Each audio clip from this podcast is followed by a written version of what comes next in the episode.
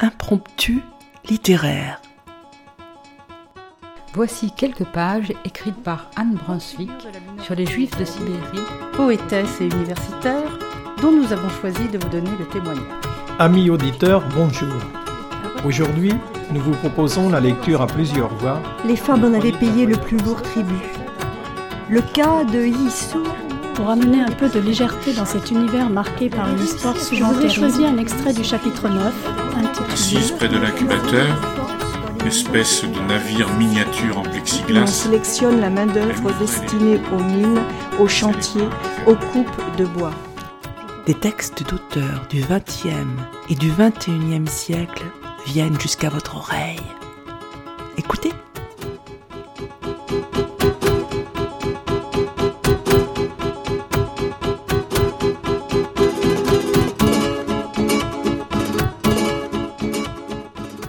Amis auditeurs, bonjour. Lieu de rencontre, de conversation, de jeu, les cafés sont fréquentés et goûtés par les écrivains. Un grand nombre d'entre eux, tels Bartelt, Blondin, Modiano, Nerval, Queneau, Prévert et bien d'autres, ont écrit sur ce sujet. Parmi les quatorze nouvelles, dans le recueil intitulé Sur le zinc, au café avec les écrivains, nous avons choisi de vous lire la préface de Joris Karl Wismans, ainsi que deux extraits de romans. Nous vous invitons à vous accouder au comptoir avec Franz Bartelt, auteur du livre Le bar des habitudes, et Antoine Blondin, auteur du roman Un singe en hiver, rendu célèbre par le film d'Henri Verneuil avec Gabin et Belmondo.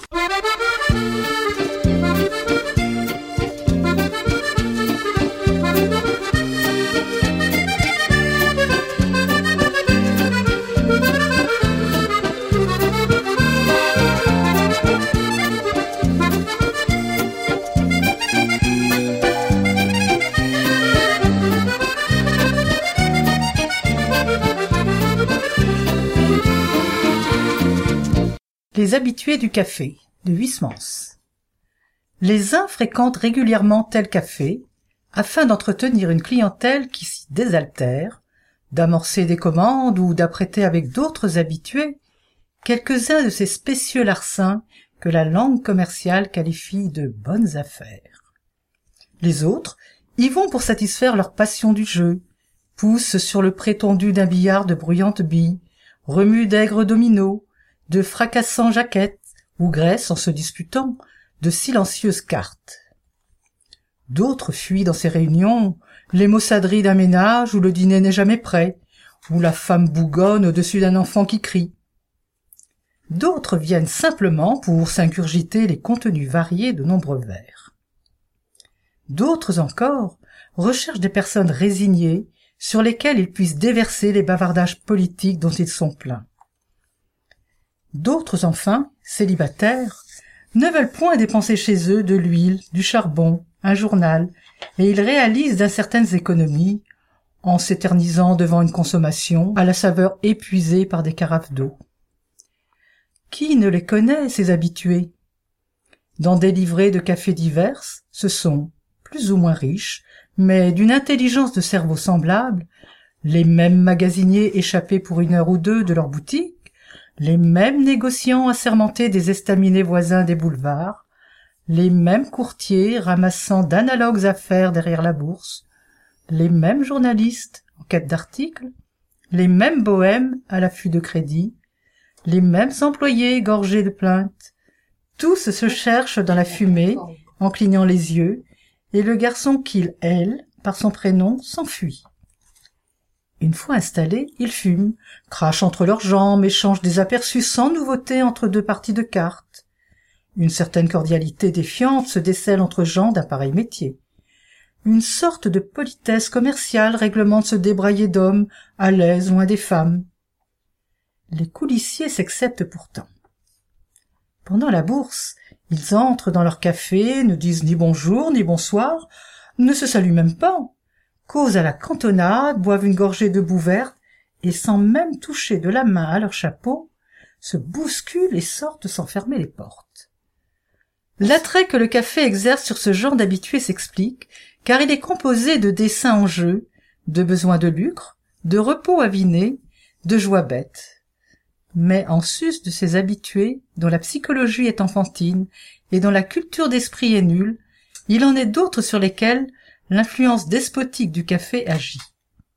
Les habitués riches ou de village, célibataires invaincus sans ménage à fuir, gens sobres exécrant le jeu, ne parlant point, lisant les journaux à peine. Ceux-là sont les amateurs désintéressés, les habitués qui aiment le café, en dehors de toute préoccupation, en dehors de tout profit, pour lui-même. Cette clientèle se recrute parmi de vieilles gens, surtout parmi des savants et des artistes, voire même parmi des prêtres. Forcément, les excentriques et les maniaques abondent dans cette petite caste d'individus, réunis et s'isolant dans une passion unique. À les observer, ces habitués se regardent en dessous, sans désir de se connaître, mais ils ont la provisoire bienveillance des complices.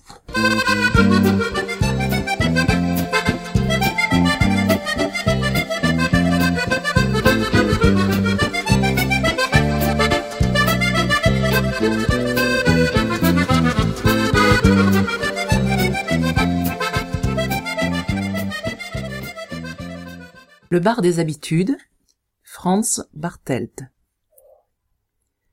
C'était troublant. Depuis quinze ans, le café des marronniers n'avait jamais de nouveaux clients. L'établissement fonctionnait avec trois douzaines de buveurs dont les présences s'échelonnaient de l'ouverture à la fermeture avec une pointe en fin d'après-midi. Balmont était le client du matin. Au comptoir, à l'angle, derrière la vitrine, un espace d'un demi-mètre carré où il déployait le journal. C'était sa place quand il descendait du bus. Il buvait un café crème avec de sucre. Depuis quinze ans, cinq jours sur sept, avant de rejoindre la quincaillerie où il faisait carrière, il buvait son café crème avec de sucre, en lisant le journal, dans l'angle, derrière la vitrine, tournant le dos à la rue. Tous les jours, la même chose. Ce matin, à sa place, il y avait un type qu'il n'avait jamais vu. Il pensa à une erreur du hasard. Les choses de l'univers sont organisées, mais de loin en loin, un cheveu peut les dérégler pendant quelques minutes. Les horoscopes en savent plus long que nous dans ce domaine. Il se résigna à boire son café, dos à la salle, vide à cette heure. D'habitude, quand il avait terminé sa tasse de café, replié le journal, une vieille femme du nom d'Adèle poussait la porte et s'installait à la deuxième table de la rangée à droite et commandait un vin de Moselle.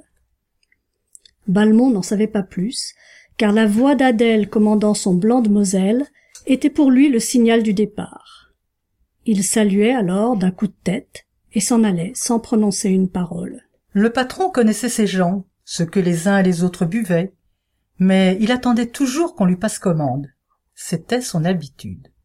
Tout le monde a des habitudes. Balmont, dit Sardine, en avait peut-être plus que n'importe qui. Le patron s'en fit la remarque lorsqu'il vit que la place de ce dernier était occupée par ce type que personne n'avait jamais vu dans le quartier. Peut-être un représentant de commerce? Quand il avait vu Balmont apparaître, il s'était senti gêné de ne pas avoir su interdire le territoire d'un client fidèle.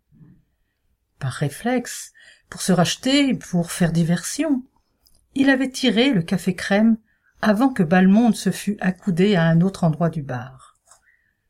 En se tordant devant le percolateur, il lui avait même lancé un vibrant Ça va ce matin, monsieur Balmont?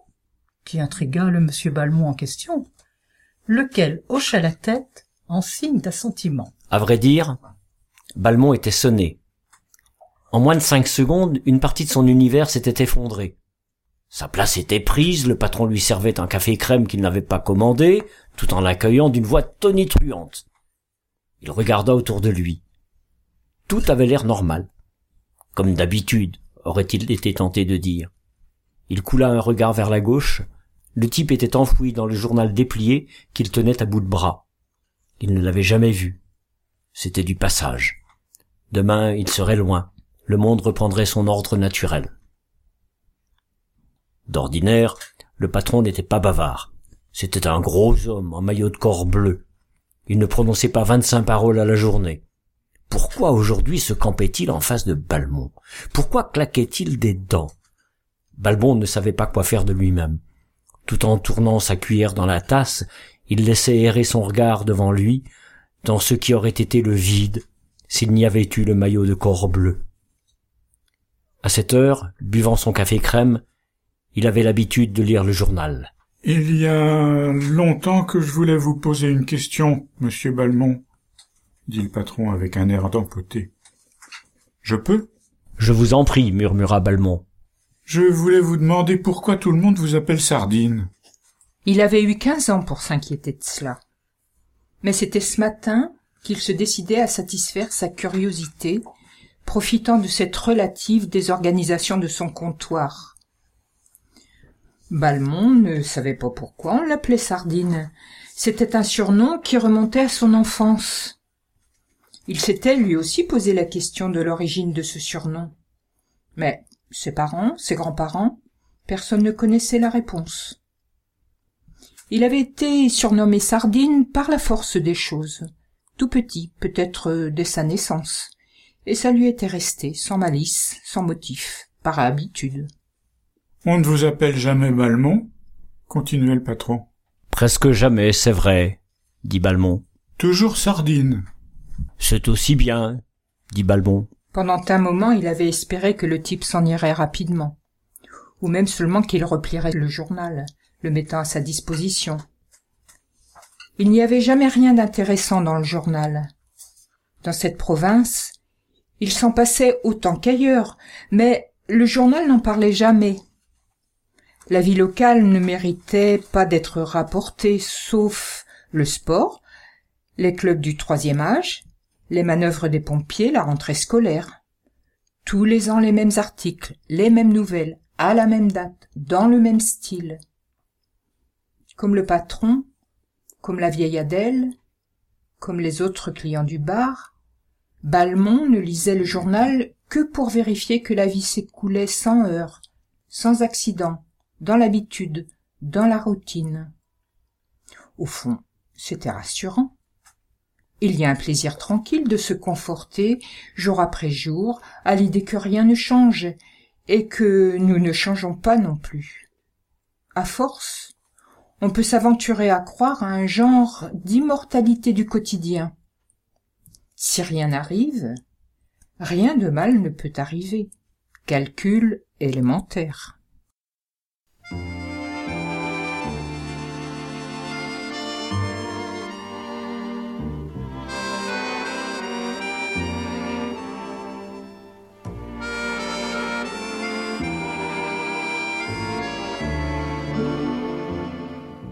Le café crème avait le même goût que d'habitude, mais de le boire à une place différente faisait venir à l'esprit de Balmont des pensées qui ne l'effleuraient pas les autres jours. D'habitude, le journal l'occupait. Ce matin, d'un coup, sans y avoir été préparé, sans même en avoir été prévenu, il était livré à lui-même.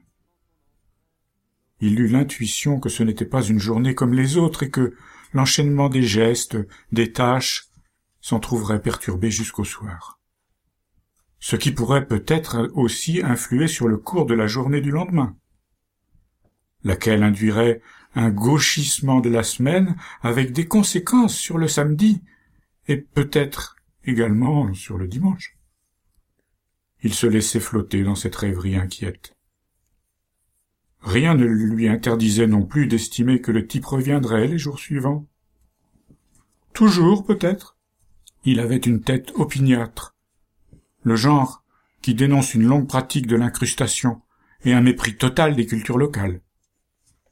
Il portait haut les épaules et bas la moue, ne prêtait aucune attention à ce qui se passait autour de lui, n'avait pas tourné la tête lorsque Balmont avait poussé la porte, n'avait pas levé le nez de son journal lorsque Balmont s'était accoudé au comptoir, et n'avait pas dressé l'oreille quand le patron avait amorcé sa petite conversation.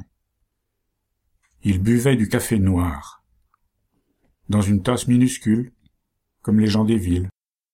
Jugeant qu'il avait fait son possible et plus pour adoucir la contrariété d'un vieux client, le patron se retranchait maintenant dans son mutisme habituel. Le maillot de corps bleu ne contenait aucune angoisse. Les patrons de bar ont tout vu, tout vécu. Rien ne les émeut vraiment. Néanmoins, lui aussi sentait que ce jour n'était pas tout à fait comme les autres. Il observait vaguement Balmont, sans en conclure quoi que ce soit. Il l'avait présumé déçu. Quand le type s'était installé dans le coin, il avait été sur le point de lui dire que la place était réservée. Mais en tant que patron de bar, il considérait avant tout la liberté de la clientèle. Le premier arrivé choisit sa place, les suivants s'arrangent avec les places qui restent à leur disposition. Jamais il n'entrait dans les habitudes de ses clients, c'était son habitude. Maintenant, devant la mine chagrine de Balmont, il regrettait peut-être un peu, mais pas assez pour éprouver concrètement de l'embarras. Il croisa les bras. Dans son café, il y avait un coin pour nous. On s'y mettait pour voir passer les filles. Et j'en connais qui nous plaisaient beaucoup. Balmont songeait à sa femme. Une femme mariée à un homme aussi réglé pouvait s'organiser en toute sécurité une double vie, idéalement cloisonnée. À peine Balmont s'était-il éloigné du pavillon, qu'il habitait dans la banlieue, qu'un voisin se glissait dans son lit, puis dans son épouse. C'était un soupçon qui, jusqu'ici, ne lui était jamais venu à la conscience. Sa première réaction fut de le repousser. C'était idiot. Mais il y revint doucement, malgré lui, pour l'approfondir.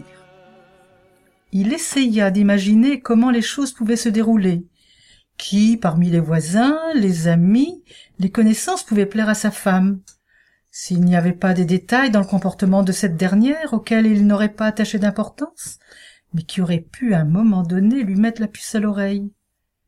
Sur l'instant, il en conçut une sorte de tourment, peut-être excessif, mais qui se nourrissait rapidement de souvenirs ambigus, de visions énigmatiques, de paroles étranges, tout cela en vrac, se bousculant dans le creux à vif de sa perplexité.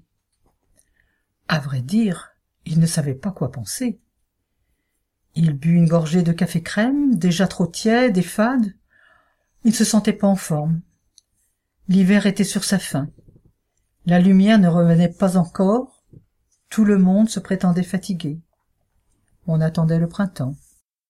Machinalement, le regard du patron glissa sur l'horloge murale. Il fronça les sourcils. Balmont aurait dû être parti depuis près de dix minutes. Il examina son client du matin, lui trouva mauvaise mine. Il n'avait pas terminé son café crème. Il se serait bien enquis de sa santé. Ce sont des choses naturelles après une fréquentation de quinze ans. Mais la journée était déjà bien assez compliquée comme ça. D'ailleurs, Balmont n'avait sans doute pas envie de parler. Il semblait perdu dans des tracas. Balmont sentait que le temps devenait pesant. Il attendait l'arrivée d'Adèle. Il n'était pas encore sûr de lui. Dès qu'il sortirait du café, il serait tenté de rentrer à la maison. Il se cherchait un prétexte, une excuse plutôt. Que dirait sa femme en le voyant débarquer au milieu de la matinée? Et lui, que dirait-il s'il la découvrait au lit avec son amant? Amant. Le mot résonnait bizarrement dans sa tête comme un mot étranger. Il avait envie de l'articuler, de se l'entendre prononcer à voix haute. Mais il y avait le patron du bar. Déjà qu'il le fixait avec des yeux de fou, il y avait aussi ce client, l'intrus. Il accola les mots intrus et amant, les mélangea intimement, y décela des signes, en déduisit des logiques. La colère grandissait en lui. Pas une colère féroce, non, une colère navrée, une réaction lâche qui lui faisait honte. En même temps, il ne pouvait réprimer quelques bouffées de rage, très brèves. Il hésitait. Il avait envie de tirer cette histoire au clair. Il entendit le patron tousser. Le patron ne toussait jamais. Il ne l'avait en tout cas jamais entendu tousser. Le type repliait le journal. C'était la première fois que Balmont entendait le bruit du journal qu'on replie. D'habitude, il n'entendait pas. Il repliait sans y penser. Au moment où la vieille Adèle poussait la porte. Le type fit sonner deux pièces sur le comptoir. Le compte était juste. Il les fit glisser vers le patron avec un mot aimable. Le patron dit aussi quelque chose que Balmont ne saisit pas avant de comprendre que le type avait replié le journal en laissant apparaître la page des nécrologies. C'est la photo de Madame Adèle, dit le patron. Elle est morte? Oui, c'était ma tante. On l'enterre aujourd'hui. L'homme n'avait pas une voix marquée par le chagrin, mais il n'avait pas non plus une voix de type qui s'incruste. Balmont vit de nouveau la vie sous le jour auquel il était habitué. C'était un accident. Ce jour demeurerait unique dans la suite des jours identiques. Il était soulagé. Il ne pensait plus à sa femme. Vous avez vu, monsieur Balmont? dit le patron. Madame Adèle est décédée. Balmont eut une pensée pour le vin de Moselle. Il n'avait jamais pris la peine de regarder à quoi ressemblait cette femme. Il savait seulement qu'elle avait une voix de vieille dame, et qu'il partait quand elle commandait son verre. Que tout cela était réglé comme une machine banale, comme un calendrier. Elle était cliente ici, disait le patron. Je sais, disait le neveu. Vous vous rendez compte, dit le patron. Balmont se coula le long du comptoir. Il n'avait à faire que trois pas de côté. Il vit la photo de madame Adèle au milieu du faire-part imprimé. Il soupira. Quelque chose en lui sautait de bonheur. Il lui semblait avoir échappé à un danger considérable. Finalement, grâce au ciel, il s'en sortait bien. Il tendit la main vers le neveu, et d'une voix étranglée, il dit Bravo, monsieur, bravo. Il ne comprit pas exactement ce qu'il venait de dire. Il salua le patron d'un mouvement de tête qui signifiait à demain. L'autre approuva avec un demi-sourire. C'était son habitude. Ce sera bien, ce sera chouette, et on reparlera des histoires du passé ce sera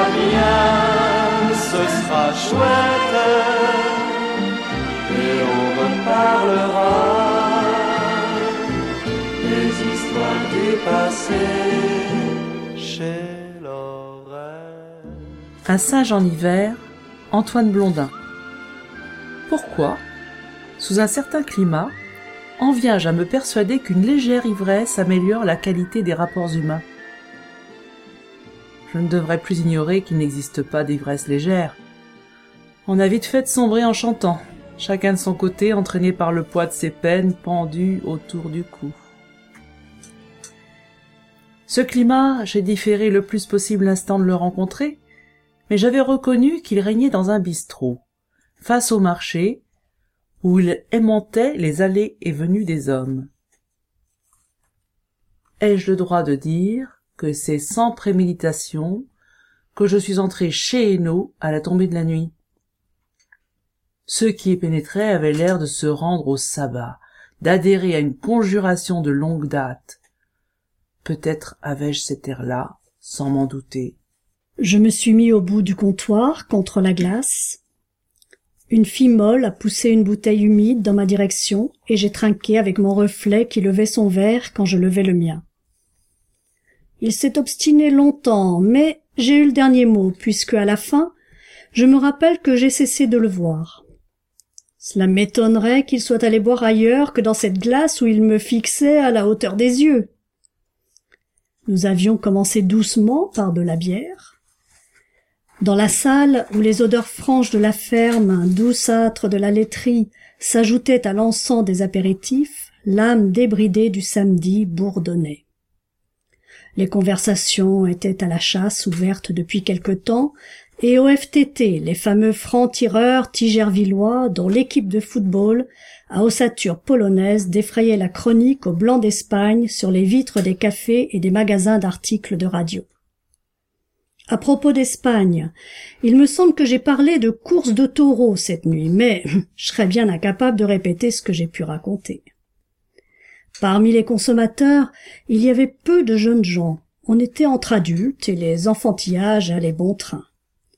Pas de femmes également, à l'exception d'une petite vieille qu'on voit pousser des coquillages dans une voiture d'enfant. Un peu à l'écart, elle sirotait sans sourciller son second litre de cidre et éveillait des moqueries familières. J'ai compris qu'elle était célèbre pour ses démêlés avec les Allemands au temps du couvre-feu. Hé, Joséphine, qu'est-ce que tu leur as répondu à la commandanture, quand ils t'ont dit que Hitler ne voulait pas que tu rentres si tard le soir? Je leur ai répondu, ce Hitler, je ne couche pas avec lui. Son nom n'est pas du pays. Je ne vois pas qui c'est. L'est-il seulement venu à Tigreville? On riait en me regardant sous cap, guettant les faits. J'ai commencé à capter de tous les côtés des ondes dirigées vers moi.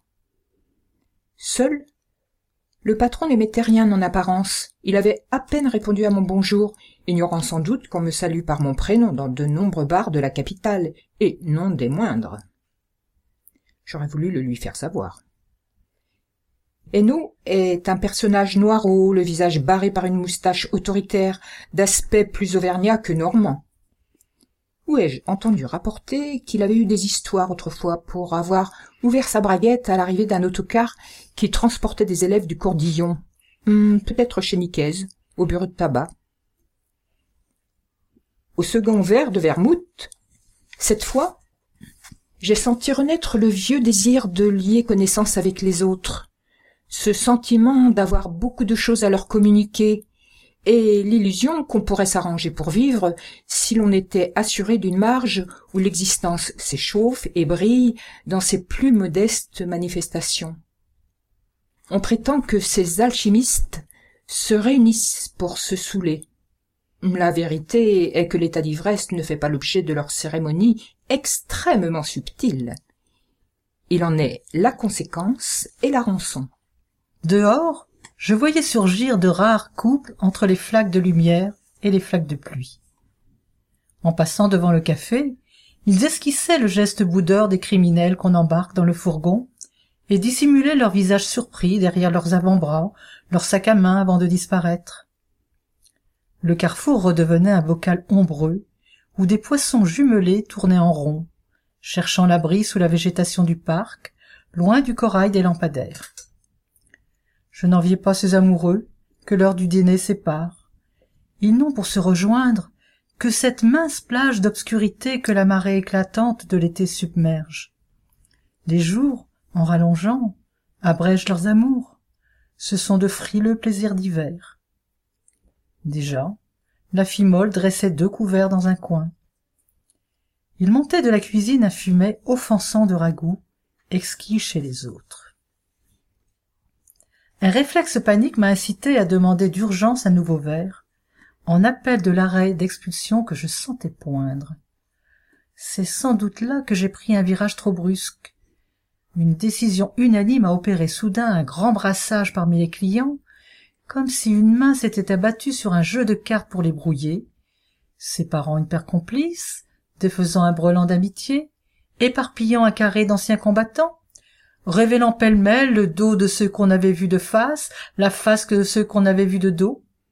Puis, là, ils se sont récapitulés en bon ordre du côté de la porte, où les dernières politesses les ont encore entrecoupés en plusieurs paquets, pour plus de sûreté, et ils ont quitté le café sans faire mine de se connaître jusqu'à la partie suivante. Je suis resté seul sur le tapis, ainsi qu'une carte oubliée la carte blanche qui ne sert jamais ou le joker, le bouffon qui singe les lois. Les hainaut mangeaient à voix basse, le front de la grosse fille contre celui de son maître. J'étais certain qu'il s'agissait de moi. J'ai déplié un journal, essayant de m'accrocher aux mots croisés avec honnêteté. Un autre serait parti. Moi, je ne pouvais plus reculer devant le moment proche maintenant où j'allais leur parler. Quand ils se sont levés de table, ils ont accepté de boire ce que je leur proposais. Un calvados pour Eno, une cerise à l'eau de vie pour la fille. J'ai pris aussi un calva pour les épater, du moins la grosse Simone, afin qu'ils se mettent bien en tête que je n'étais pas une brebis fourvoyée, mais le prince d'une bamboche capricieuse, mieux qu'un interlocuteur valable, selon l'expression favorite du journal que j'avais abandonné sur le comptoir. Vamos a recordar una partecita de un clásico. Caminito que el tiempo ha borrado, que juntos un día nos viste pasar, he venido por última vez. He venido a contarte mi mal, caminito que entonces estabas bordeado de trébol y juncos en flores, una sombra muy pronto serás, una sombra lo mismo que yo. C'est Quentin qui doit en faire une bouille de ne pas vous voir rentrer dîner, ricana Hainaut. Sur le champ, la perfidie débonnaire du ton ne me suggéra rien.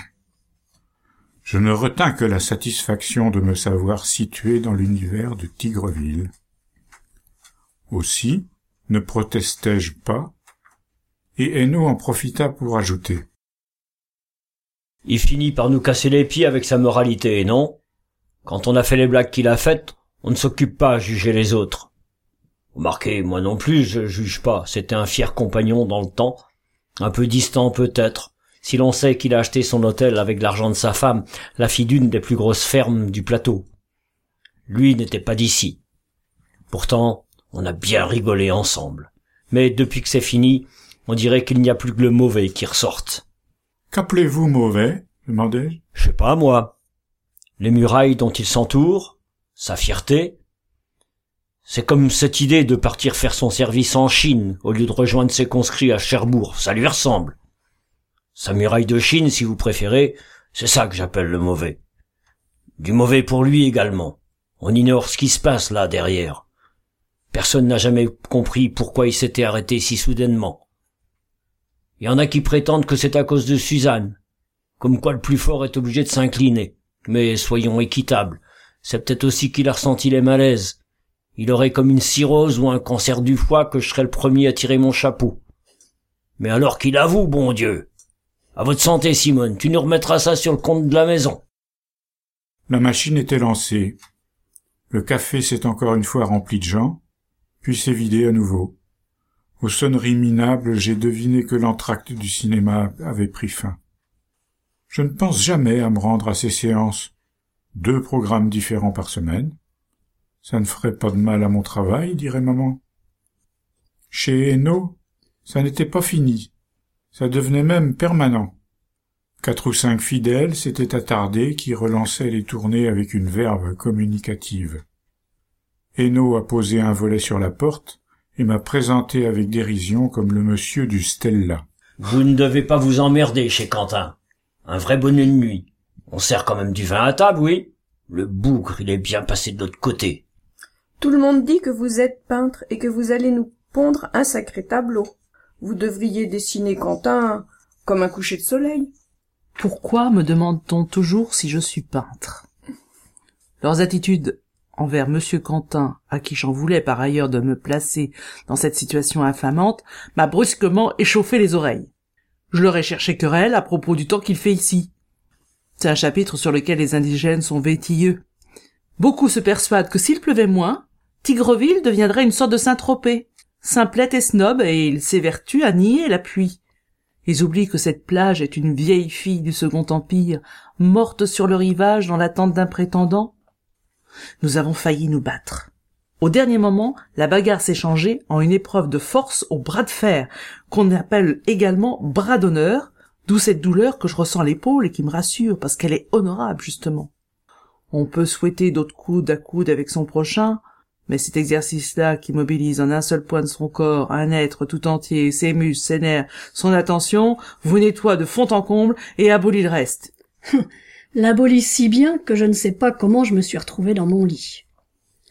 Autrefois déjà, un cheminement miraculeux finissait toujours par me conduire jusque chez Claire. Je lui faisais valoir cet instinct essentiel qui ramenait à son chevet la bête fourbue.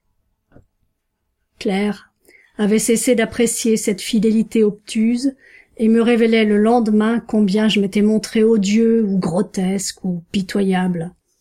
C'était la raison de notre désaccord. Le seul obstacle entre nous, disait-elle, c'est la boisson.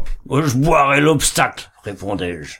Tu me fais peur, disait-elle encore. Je n'ai pas peur de ce que tu peux me faire, mais ce que tu deviens par moments, de ce démon nouveau qui surgit à côté de moi, à côté de toi peut-être, imprévisible. J'attends un homme, j'en vois apparaître un autre. Dieu sait que tu peux être charmant, et c'est là le plus terrible. Pourquoi bois-tu? Tu es malheureux? Il vaudrait mieux regarder les choses en face avant qu'il ne soit trop tard. J'ai besoin de m'appuyer sur quelqu'un de solide. En fait, elle ne cessait de dominer la partie, non seulement par la droiture de son caractère, mais par la somme de repentir, vertu peu offensive qu'elle exigeait de moi. À la longue, j'en venais à observer clair comme on consulte le ciel, avec la même anxiété et le même espoir, sachant qu'elle pouvait décider de la couleur du jour et la modifier d'une minute à l'autre selon le vent. Je menais une existence conditionnelle sous la menace du coup près à la moindre présomption d'ivresse, mon ami refusait de me recevoir, me précipitant vers des provinces nocturnes où je manquerais dans le sentiment de faire planète à part. En m'interdisant de l'accompagner en Espagne, où nous allions chaque année, peut-être n'a-t-elle voulu que me donner une leçon. En y partant seule, elle a prouvé qu'elle pouvait me désolidariser de son propre bonheur et que la terre ne s'arrêterait pas de tourner parce que je ne la partageais plus avec elle. Cette fois, nous ne sommes plus deux amants qui reprennent souffle et s'éprouvent. Nous sommes deux amants qui se séparent. Le coup près est bien tombé. Désormais, je n'effraie plus personne, sauf sans doute celui qui m'a ramassé cette nuit dans le ruisseau je n'aurais que trop tendance à ajouter au sordide de cette mésaventure. Je dormais plutôt sous un arbre trempé quand on m'a saisi pour me remettre sur le chemin de l'hôtel. Je revois un homme penché. Je sens encore une poigne narquoise qui me précipite sur les embûches pour mieux me les faire éviter. À qui appartenait-elle? À un passant de hasard? À quelqu'un de chez Hainaut, désireux de me lancer comme un brûlot enflammé par l'alcool contre la forteresse vertueuse du Stella à M. Quentin lui-même, venu au-devant de moi Ce genre d'absence me replonge dans une angoisse coutumière. À Paris, depuis que Claire m'a quitté, il arrive que trois ou même six heures de mon emploi du temps se dérobent à moi.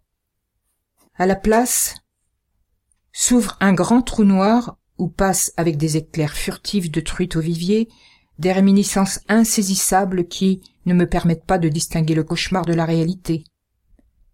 Longtemps après, je retrouve dans ma poche des morceaux de papier où des inconnus ont inscrit leur numéro de téléphone, des rendez-vous, des maximes octantes, mais les visages composés par la nuit ne franchissent pas l'épreuve du jour. Et si je les rencontre par la suite, je ne les reconnais pas.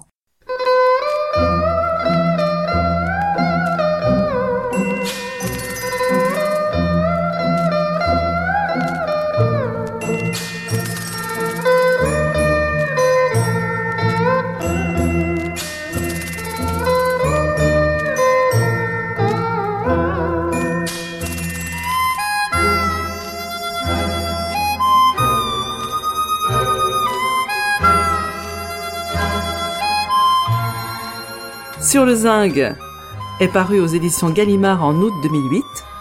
L'émission a été préparée par Anne, Marie et Annie et lue par Anne, Annie, Paul, Armel, Yvan, Marie et Monique.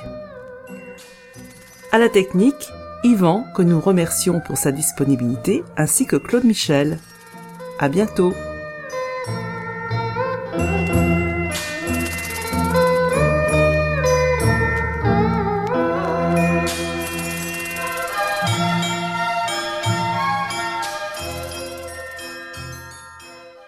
Chers auditeurs, si vous souhaitez réagir à cette émission, en connaître les horaires, la télécharger, nous rejoindre, rendez-vous sur le site de Radio G 101.5 ou sur le site de l'émission www.impromptu.fr. Vous nous y retrouverez